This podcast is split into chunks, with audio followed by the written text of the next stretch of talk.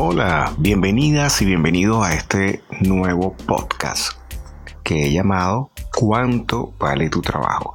Sé que lo han estado esperando, eh, espero contribuya a aclarar algunas dudas relativas a el tema salarial, de pagos, etc. Aquí debemos tener absolutamente claro que no voy a entrar en detalles de especificaciones relativas a conceptos. Eso sería muy aburrido y perfectamente lo pueden ubicar ustedes en, en cualquier eh, diccionario de texto. Lo que quiero es llevarlo a los casos prácticos, en base a mi experiencia, como les he comentado, y en base a la realidad. Nosotros en este momento eh, tenemos eh, una serie de escenarios técnicos que son los más viables para poder establecer una eh, comparativa y tener un referente idóneo para determinar el importe real de los honorarios. Sabemos que eh, a nivel del mercado laboral internacional, los estados, ah, en base a sus economías, han determinado algunos parámetros referentes eh, con relación a los salarios base. El salario básico eh, para los que no tienen algún referente al respecto, es el salario que devengan las personas con menos cualificación o que tengan eh, alguna responsabilidad que no sea de alta envergadura. Es decir, personal que tengan un nivel de conocimiento de, de, un oficio, no lo tengan bien específico, no lo tengan determinado y puedan encargarse de alguna servicio o de alguna actividad que no sea de gran eh, especialidad.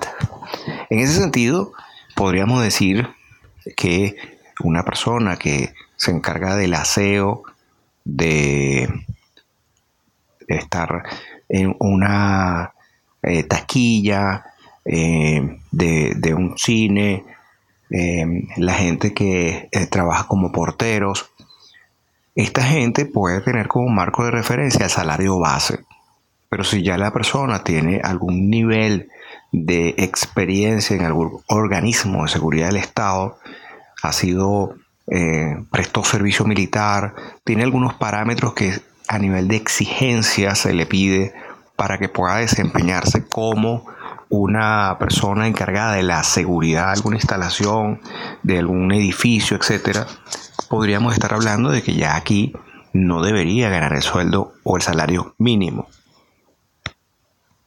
Por ello es que cuando a mí alguien me dice, bueno, el salario básico en tal país son 250 dólares o en tal otro país son 400 y tantos dólares al mes, yo digo, bueno, ese es el salario básico no para un médico, no para un ingeniero que trabaja en alguna obra, no es un trabajo, no es un honorario que se acorde por una persona con este nivel de calificación académica. Para algunas personas este comentario resulta obvio, pero para otros no.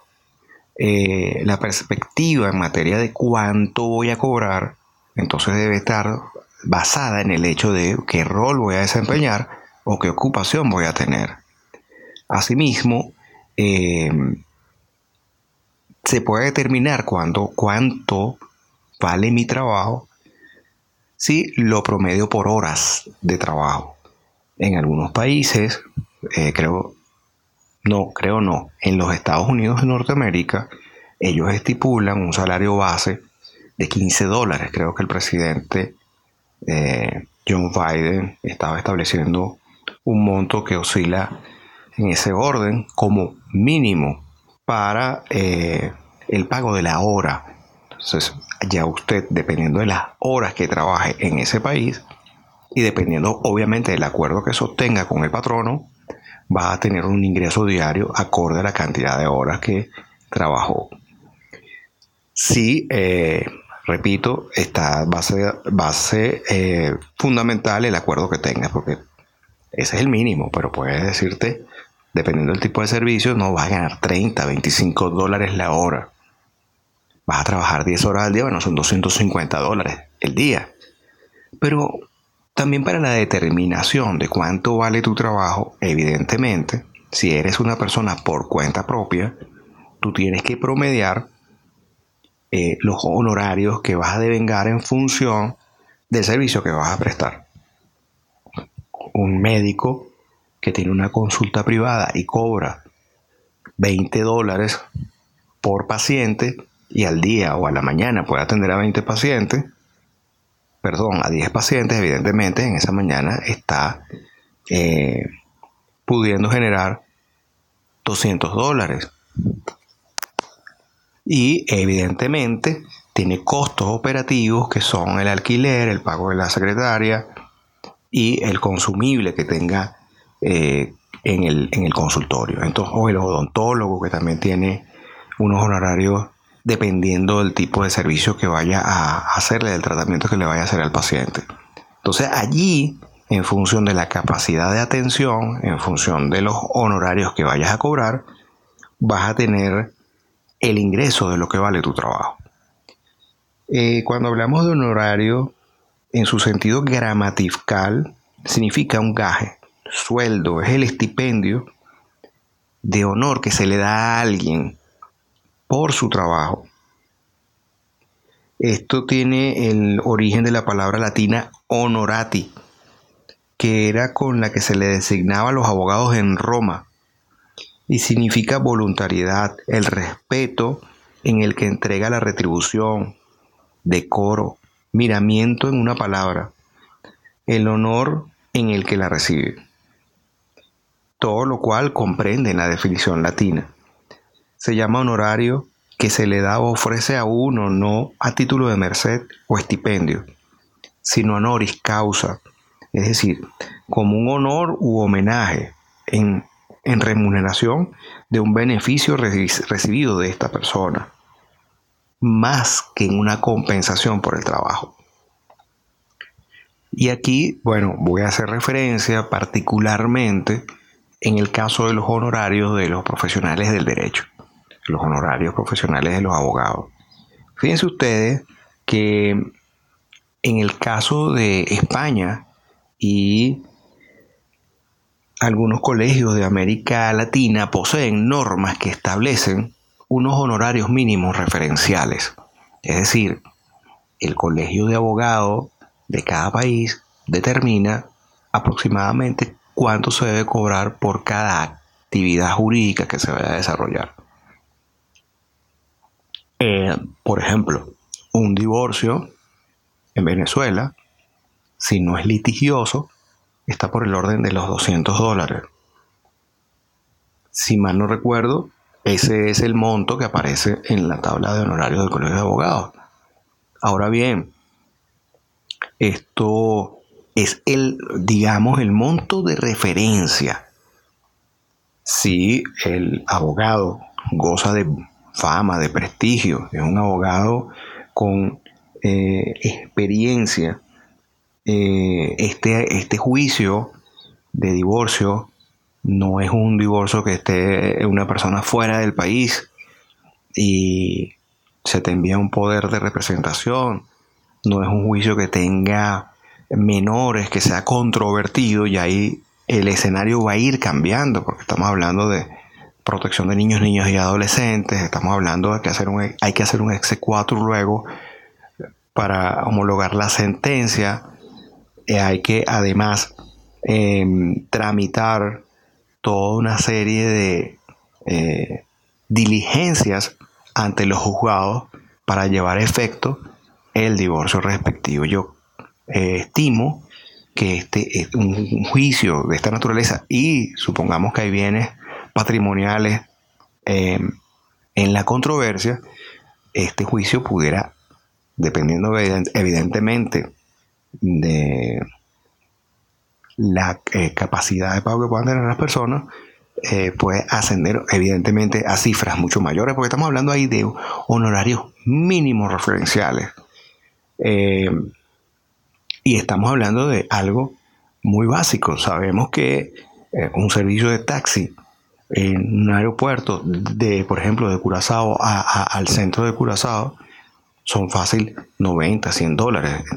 Entonces, un servicio jurídico que implica 5, 4 diligencias, 4 asistencias al tribunal, redactar la demanda, luego eh, asistir a, a, las demás audiencias, eh, verificar el expediente, citar al fiscal, ordenar la, la emisión de la boleta, etcétera, mm, vendría siendo un precio muy, muy por debajo del valor real del mercado, sobre todo tomando en cuenta que la canasta básica alimentaria de, eh, por ejemplo, en Venezuela en este momento, está rondando los 500 dólares, 600 dólares. Entonces, obviamente un abogado no debería trabajar un solo caso, debe trabajar muchos casos para poder cubrir este, los costos que representan los, los gastos personales.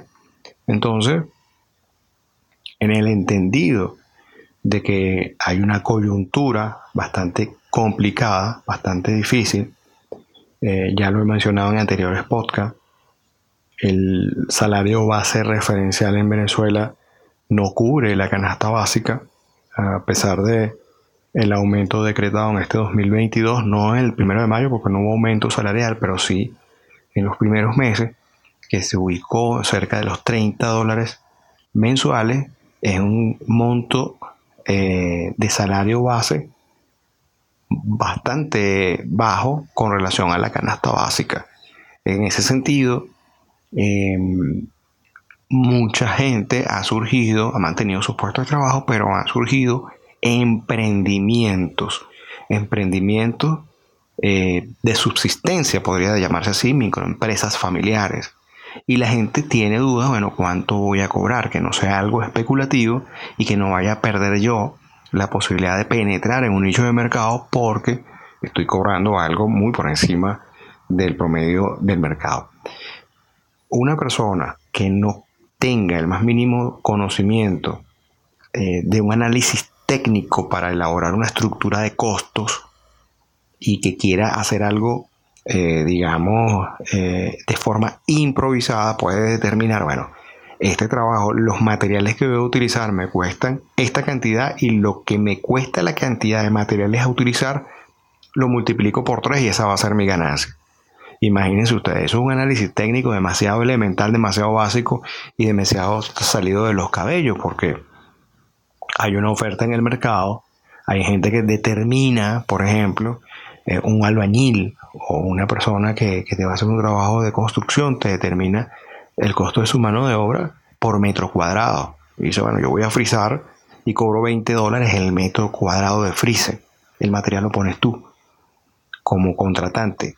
Entonces, bueno, ahí usted, para poder elaborar un adecuado presupuesto, tiene que tomar en cuenta el costo de la mano de obra, evidentemente con un valor promedio del mercado de lo que están eh, cobrando los respectivos o proponiendo los respectivos colegios de, cada área. Si usted va a hacer una obra de construcción, bueno, usted busca la tabla referencial del colegio de ingenieros, de cuánto está cobrándose o pagándose por la tabla referencial del Colegio de Ingenieros por un servicio determinado de soldadura, de herrería, de plomería, etc.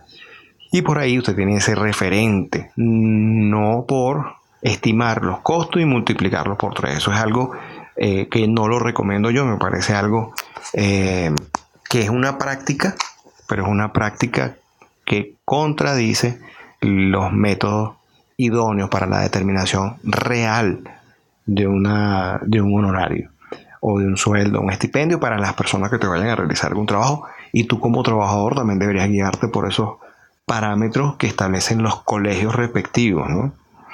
Eh, evidentemente siempre con la perspectiva de obtener un margen de ganancia, porque la empresa tiene que ganar, el trabajador obviamente tiene que trabajar para ganar, es absolutamente eh, incomprensible que una persona que tenga que utilizar un servicio de transporte público que está el precio del pasaje en equivalente a un dólar de Caracas a Los Teques o de Guarenas a Caracas, y tenga que ir y venir, sean 2 dólares, al mes son 20, eh, con 40 dólares, pero el, el honorario mensual, el sueldo mensual son 30 dólares. Esto me parece absolutamente absurdo que todo el dinero se vaya en pasaje. Razón por la cual mucha gente pide permiso, cabalga las jornadas laborales, no va todo el tiempo, y eso debilita, sea las empresas públicas o privadas, la posibilidad de tener un efectivo desenvolvimiento en el servicio que prestan, porque eh, la gente va a buscar a un funcionario público para que le haga una diligencia y este funcionario no, está en su sitio de trabajo porque ese día tuvo una, una, diligencia personal. Y en la práctica sabemos que es que no ha asistido porque sencillamente no puede asistir todo el tiempo al trabajo. Y lo digo con propiedad, que he ido cinco veces a una institución y solamente una vez he coincidido con la persona que voy a buscar en la institución.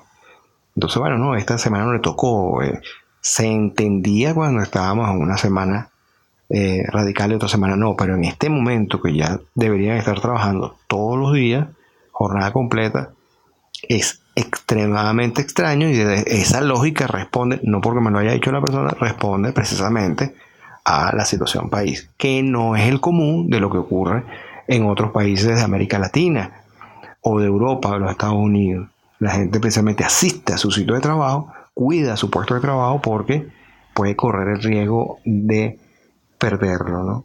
Aquí en Venezuela, por ejemplo, sabemos que la mano invisible del mercado ha jugado un papel muy importante porque, bueno, la gente establece sus precios de venta del producto, ya sea un calzado, por ejemplo, de 20 dólares, 30 dólares, y bueno, no se sorprende porque bien sea a través de remesas o porque hay gente que tiene eh, algún tipo de negocios internacionales y obtiene divisas, puede eh, acceder a esos eh, bienes y servicios. Entonces, el, el propietario de la zapatería puede cancelarle 30, 40 dólares de salario semanal al empleado para que éste pueda em, cubrir sus, eh, aportar a su grupo familiar y cubrir algunos costos.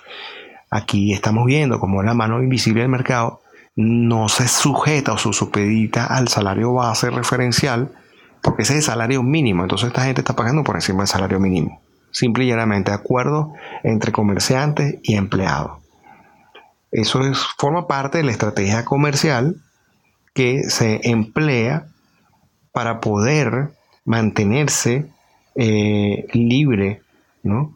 Nosotros, eh, desde el punto de vista de las ventas, desde el punto de vista del marketing, siempre tenemos que tomar en cuenta el punto de equilibrio. El punto de equilibrio, eh, cualquier negocio que está arrancando, es el punto en el que ya tus costos y tus gastos están empezando a ser superados por tu ingreso. Mis clientes les he recomendado, bueno, usted va a asociarse, usted va a, poner capital humano durante 8, 6 meses, un año, que no va a obtener beneficio. Usted va a obtener beneficio a partir del año, cuando ya las ventas estén eh, generando ingresos suficientes para cubrir tus empleados para cubrir eh, todo ese año que tú pagaste a tus empleados y para obtener ganancia. Eh, una de las recomendaciones fundamentales que yo le he hecho a mis clientes es que busquen alianzas estratégicas. Ganar, ganar. El riesgo de las alianzas estratégicas, y aquí eh, me voy ya a la perspectiva de aquella persona que trabaja por cuenta propia y desea poder empezar a generar ingresos ya que, a nivel empresarial. Eh, esta alianza, tú sabes que este año no vas a ganar nada, pero sabes que el año que viene, en lo que empiecen a facturar, vas a tener un margen de porcentaje bruto en ventas que te va a permitir a ti cubrir tus costos operativos y a tu socio va a permitirle cubrir el desenvolvimiento de sus actividades también.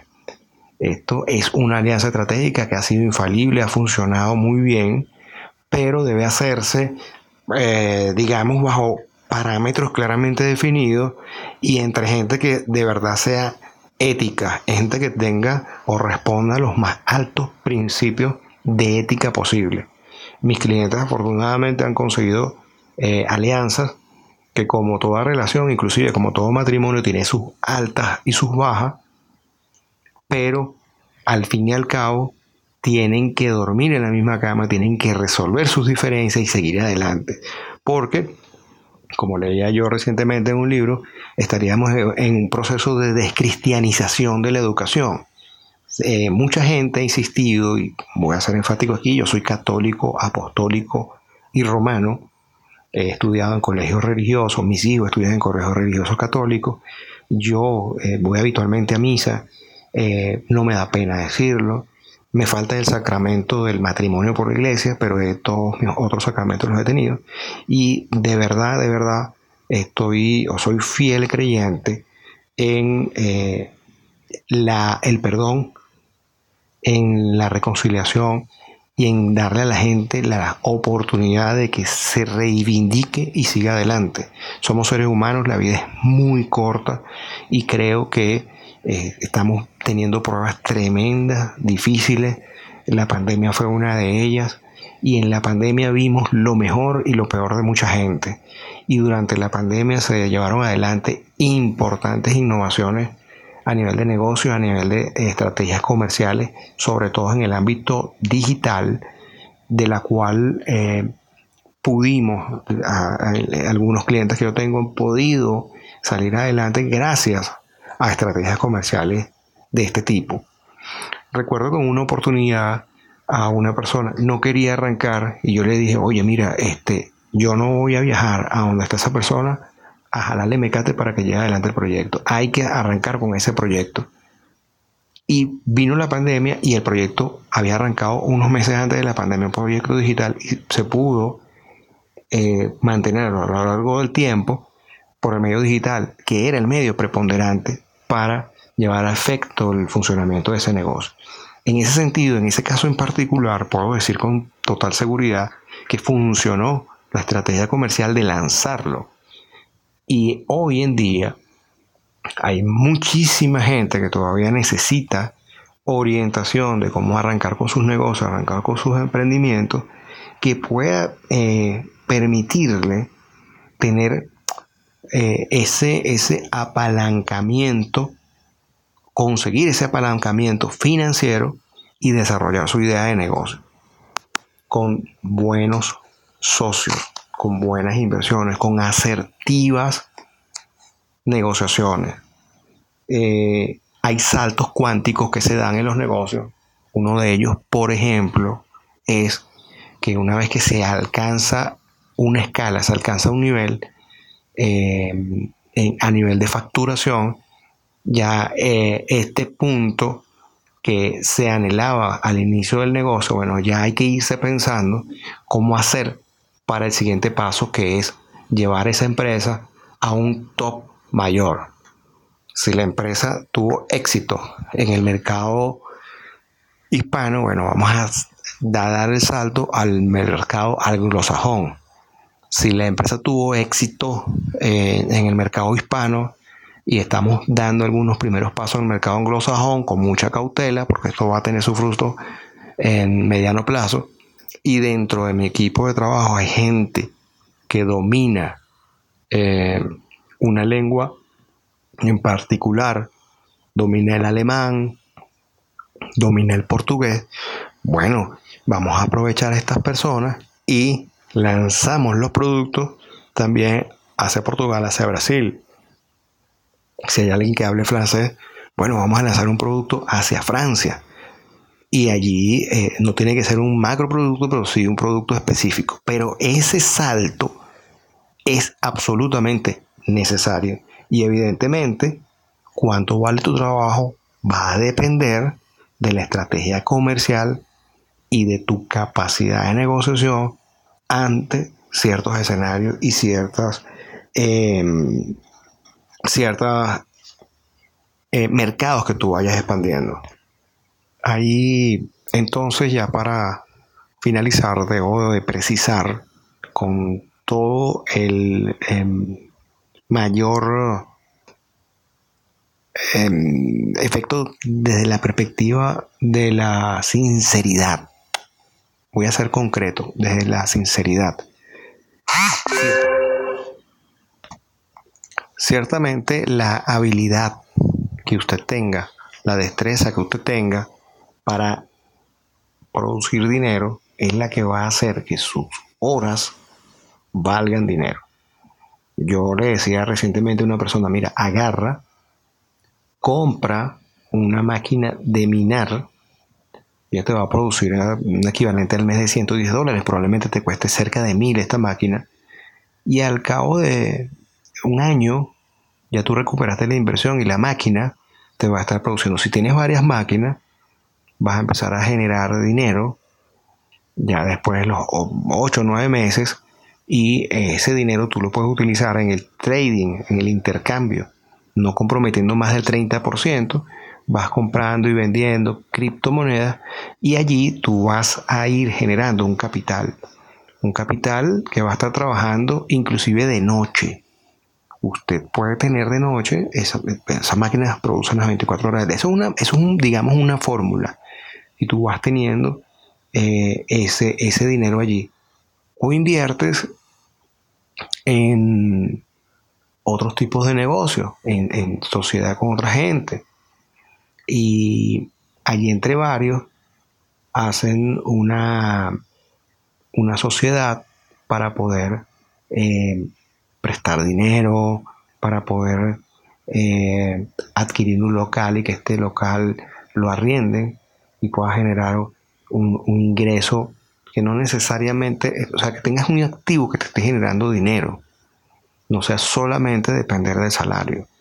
Yo, el tema del trading, el tema de las eh, minadoras me parece atractivo, es un ingreso que vas a tener allí de forma recurrente, es una inversión que sea y personas le están haciendo les está funcionando muy bien. Y eso va a generar que tú puedas ya ir teniendo un capital producto de un ingreso pasivo. Yo eh, sé que eh, me he tal vez dispersado un poco, pero el trabajo tuyo va a valer en función de la estrategia que utilices para generar dinero. Eh, hay gente que se acerca y consulta eh, cómo podemos hacer para solucionar un problema estructural que responde ya a problemas macroeconómicos.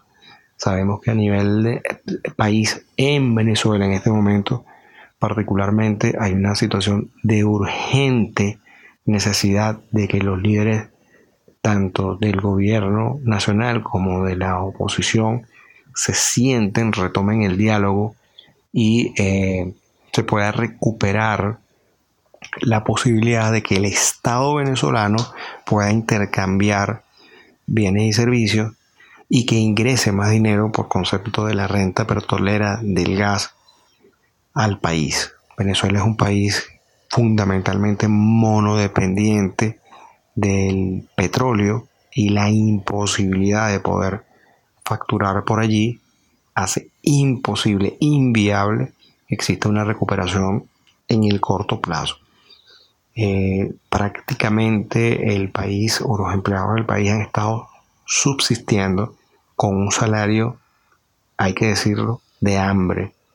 Las políticas gubernamentales de los comités de abastecimiento y producción eh, son un paliativo importante, pero al fin es un paliativo y hace falta eh, el incremento en la posibilidad de acceder a las proteínas cárnicas eh, que merece, que necesita el cuerpo humano al consumo de frutas, hortalizas y verduras. Según expertos nutricionistas indican que en las harinas, pastas y arroces se convierten en azúcares y tienen eh, aún carencias de componentes nutricionales importantes que los suministran las frutas, las verduras y las hortalizas y la proteína animal. En ese sentido, es muy, muy importante la recuperación real del ingreso para que el producto, eh, perdón, el ingreso per cápita pueda elevarse.